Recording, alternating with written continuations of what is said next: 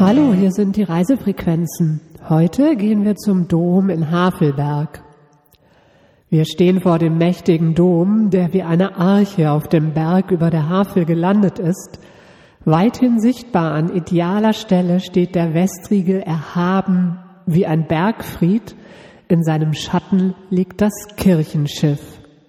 In den Löchern des Gemäuers, die vom Gerüstbau damals zurückgeblieben sind, nisten die Dohlen und wir hören über uns den hohen Ruf des Turmfalken. Die frühe Geschichte ist umstritten. Das Gebiet war besiedelt von Langobarden und Semnonen nach der Völkerwanderung von Westslawen und mit der Landnahme schließlich von Siedlern aus dem Westen. Möglicherweise gab es anstelle des Doms eine Kultstätte der Slawen. Die erste sächsisch-deutsche Siedlung war, so zeigen neue Funde, auf der Stadtinsel im Tal der Havel.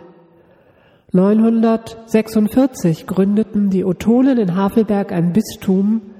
Neben Brandenburg ist es der älteste Bischofssitz östlich der Elbe.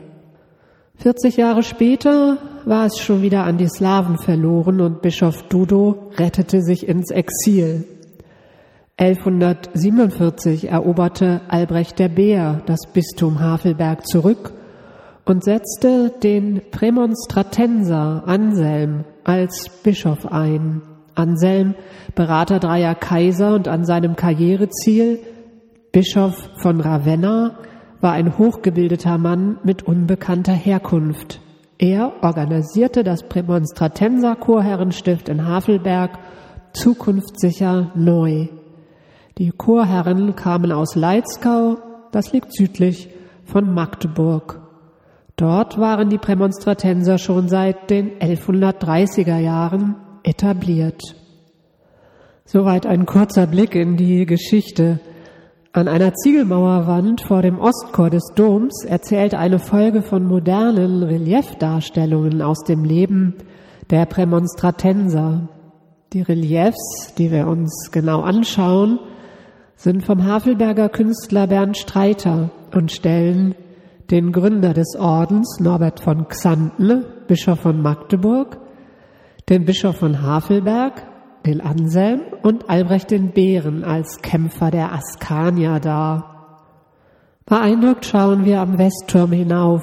Die befestigte Anlage ist Zeichen der Angst und der Erfahrung, dass Rückeroberung im 12. Jahrhundert möglich war. Das Westwerk ist als sicherer Rückzugsort vor einem möglichen nächsten Angriff der paganen Slawen aufwendig gebaut. 1908 wurde es aufgestockt und so das heutige Aussehen geprägt. Jetzt kommt der Dom. Manch Forscher hoffte, dass der große Bau auf das zehnte Jahrhundert zurückgehen würde und somit ottonisch sei. Doch alle Erforschungen der Architektur sagen, der Baubeginn ist das zwölfte Jahrhundert. Am 16. August 1170 vor gut 850 Jahren wurde der Dom über der Havel zu Ehren der Maria geweiht. 100 Jahre später folgte die Katastrophe. Ein verheerender Großband ist Desaster und doch auch Chance. Das Feuer von 1279 ist ein wesentlicher Einschnitt. Die Holzdecke des Kirchenschiffs und die fast gesamte Ausstattung verbrennen. Nur die äußere Hülle hält noch stand. Das Domkapitel entscheidet sich für den Aufbau der Ruinen im modernen Stil. Seitdem ist der Dom sozusagen ein Paket. Unter einer teils umgebauten Außenhaut verbirgt sich fast vollständig die alte von Pfeilern getragene dreischiffige romanische Basilika. Der alte Bau aus Grauwacke Bruchstein, ein Sandstein mit Quarz und Feldspat, steht mit seinen kennzeichnenden Rundbögen als feste Basis da. Darüber erhebt sich das hochgezogene Mittelschiff mit einem Kreuzrippengewölbe. Ein gotischer Chor würde neu gebaut. Bis 1380 war er fertig. Und in die alten Wände sind die großen gotischen Fenster mit einer filigraneren Verkleidung aus rotem Backstein hineingemeißelt worden. Innenromanik, an Fenstern und im Obergeschoss die Gotik. So das etwas vereinfacht dargestellte Fazit. 72,5 Meter lang, 22 Meter hoch und 22,5 Meter breit. Das Westwerk steht mit 30 Metern Breite wie ein Riegel davor. Kein Querschiff, keine Krypta, keine Vierung. Die Spur der Steine. Der Bruchstein der Grauwacke, aus dem der romanische Dom gebaut wurde, kam aus der Nähe von Gommern ins bruchsteinlose Havelland. Dreimal Vorteil.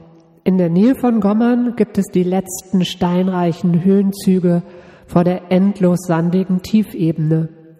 Die Verschiffung war relativ einfach in Lastkähnen über die Elbe und ein letztes Stück über die Havel. Gommern und Umgebung gehörten zu den Besitzungen der Prämonstratenser in Leitzkau. Man pflegte die Beziehung. Wir schauen an der Fassade hinauf. Das Kirchenschiff ist aus grob behauenem Stein und die schlanken gotischen Fenster sind in Backsteinen eingepasst. Wir gehen durch die Seitentür, die jetzt der Eingang für Besucher ist, in den Havelberger Dom hinein. Vor uns streckt sich eines der längsten romanischen Kirchenschiffe Norddeutschlands.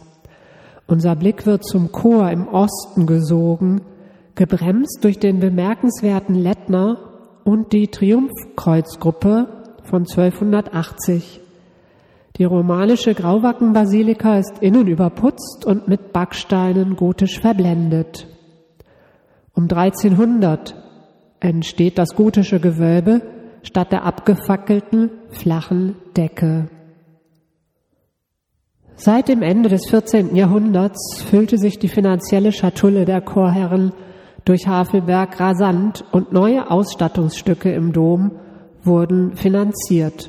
Der Grund lag in der Nähe zur Bad Wilsnacker Wunderbluthostie. Bad Wilsnack wurde aufgrund des Wunders zu einem der wichtigsten Pilgerziele in Europa. Es stand wohl einst an fünfter Stelle aller Pilgerreisen. Und dieser Strom von reisenden Pilgern brachte Geld, auch nach Havelberg, zumal nachdem der Havelberger Bischof Bad Wilsnack kurzerhand aufkaufte. Die große Bühne ist der Lettner, das Schauspiel ist eröffnet.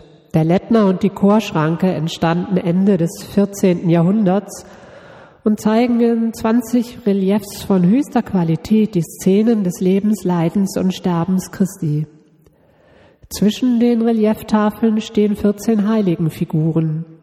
Mindestens zwei verschiedene kunsthandwerkliche Schulen waren hier am Werk. Die eine etwas statisch und zurückhaltend in der Gestaltung, die andere expressiver, manieristisch mit Parallelen zur Prager Plastik. Der Lettner als Podium der Passion. Lange betrachten wir die vielen dargestellten Gesichter mit ihren ganz eigenen Ausdrücken, mit ihren Emotionen und Schrecken, wir sehen auch das negative Judenbild in manchen dieser Szenen. Mindestens 14 Handwerker aus Mitteldeutschland und Böhmen sollen hier mitgearbeitet haben. Ihre Steinmetzzeichen haben sie an versteckten Stellen hinterlassen. Ursprünglich war der Lettner farbig, doch im 19. Jahrhundert, ganz nach dem Modell von edler Einfalt und stiller Größe, wurde er mühevoll blank geputzt. Welch ein Verlust. Wie anders muss der Raumeindruck gewesen sein, der farbige Lettner in diesem riesigen Dom, während draußen nur die kleinen, fahlen Fachwerkhäuser standen. Auftraggeber war Bischof Johann III. Wüppelitz, dessen Grabplatte und Alabasterfigur von 1411 im Chor liegen. Der Herr hat nicht nur an die Kirche, sondern auch an sich selbst gedacht und trug zu Lebzeiten eine Mitra mit 460 Edelsteinen, so wird gesagt. Aus dem Vorgänger, dem älteren Lettner, existieren noch drei Figurengruppen. Sie stehen als Leuchter auf der Stufe zum Chor in einigem Abstand vor dem Altar. Die Figuren entstanden um 1300 und sind fröhlich, gut genährt und lebensnah. Der Koch und der Kellermeister stehen links. Rechts steht ein Chorherr und ein Novize. In der Mitte steht der sandsteinerne Leuchter. Wir sehen noch die Ansatzspuren, die zeigen, dass die Gruppen einst zu einem größeren Ganzen gehörten. Im Chor steht das Chorgestühl, dessen älteste Teile zu denen überhaupt ältesten in Deutschland gehören. An einer Wange des Gestühls hängt kopfüber ein Fabelwesen aus Esel und Ziege, möglicherweise um Böses abzuwenden. Leuchtend wie Perlen sind die Fenster, doch ganz ursprünglich waren sie nicht farbig und recht klein.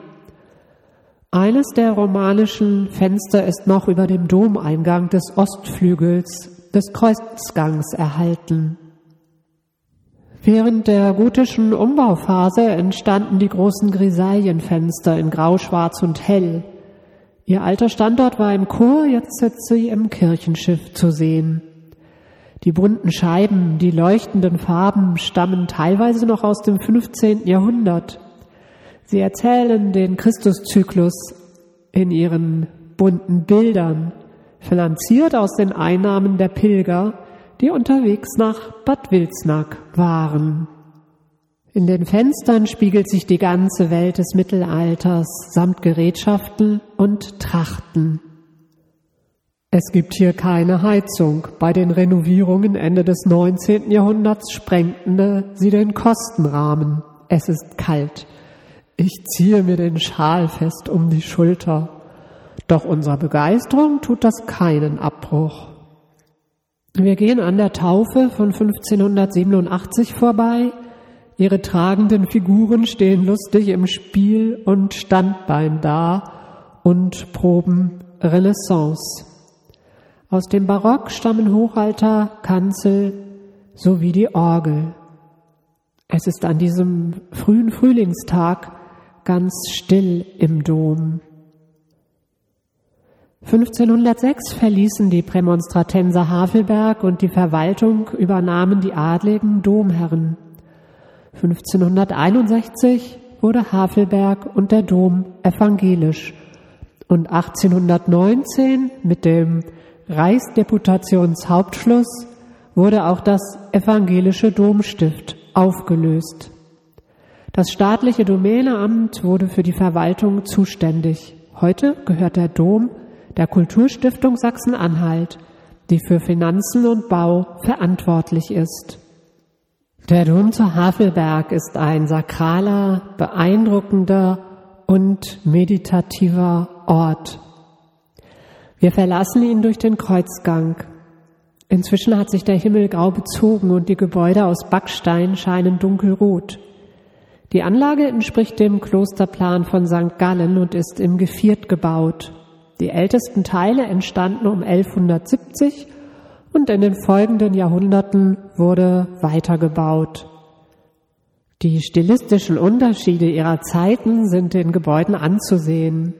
In den oberen Klostersälen ist das sehenswerte Prignitz-Museum untergebracht. Ganz zum Schluss denke ich nochmal an Koch und Kellermeister mit ihren breiten, runden Gesichtern und ihrem fröhlichen Lächeln. Das waren die Reisefrequenzen heute im wunderbaren Dom zu Havelberg. Na, ist's auch sehr schön.